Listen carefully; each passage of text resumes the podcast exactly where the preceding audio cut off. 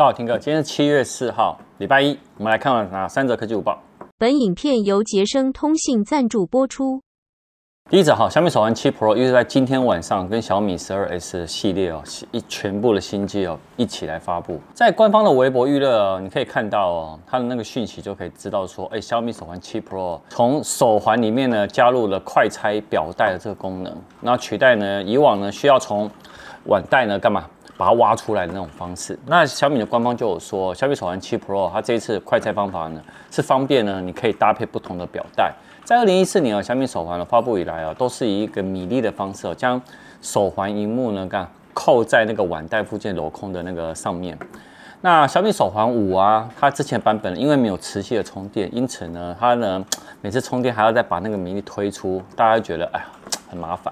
那这次小米手环七呢，它你可以看到它的这个小米手环七 Pro，它的长相呢，哎，很像这个长方形的智慧表，对不对？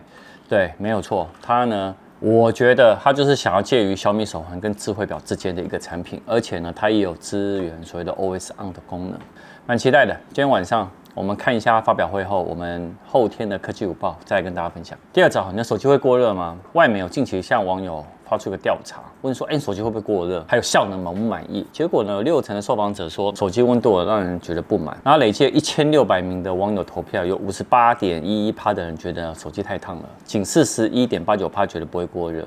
然后他分享的手机包含呢，呃，S 二二 Ultra 啊、A 五二五 G 啊，小米十一 T Pro 啊。那有人就说我手机充电哦，那个会烫到上面呢，可以在干嘛？变煎蛋，玩游戏也是。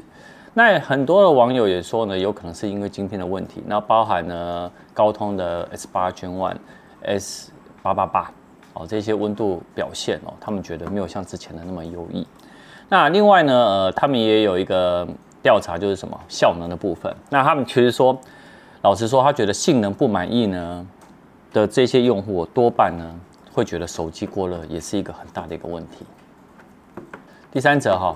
彭博记者说，那个 Mac 的晶片升级的幅度已经超过 iPhone 了，因为苹果今年 iPhone 十四哦，一共会有四款嘛。那目前只有 iPhone 十四 Pro 系列才会用 A 十六晶片，其他两款呢都是用 A 十五晶片。他说哦，这一次苹果第一次没有全面升级 iPhone 的晶片。那近年来 iPhone 晶片的那个性能的成长呢，其实也有放缓的一个趋势。那你也看到新一代的 Apple Watch S 八也是沿用 Apple Watch S 六 S 七的晶片。那同样呢，也是 Apple Watch 连续三年在晶片上面有进步。那彭博记者说，反观呢，在 Mac 上面呢，自从 M1 推出以来，不到两年呢，已经连续进阶到 M1 Pro 啊、M1 Max 啊、M1 Ultra 啊，接下来 M2 啊，然后还有 M3 啊，还有 M2 Pro 啊、M2 Max 啊，还有 M2 Ultra 啊，它的升级速度哦，真的是赢过了 iPhone 哦。那从苹果的产品规划里面，你可以发现哦，苹果开始整合晶片开发，例如呢，可能把 Mac 晶片放到 iPad，然后还有明年的 AR 头盔，然后新的 HomePod 呢用 Apple Watch 的晶片，代表呢，苹果不再为 iPad 啊、耳机啊、HomePod 啊这些产品呢来各自打造特定的晶片，那可以节省很多的资源跟人力的浪费。那另外一个外面就是说，其实其实哦，iPhone 十四系列哦，就 iPhone 十四跟 iPhone 十四 Max 哦。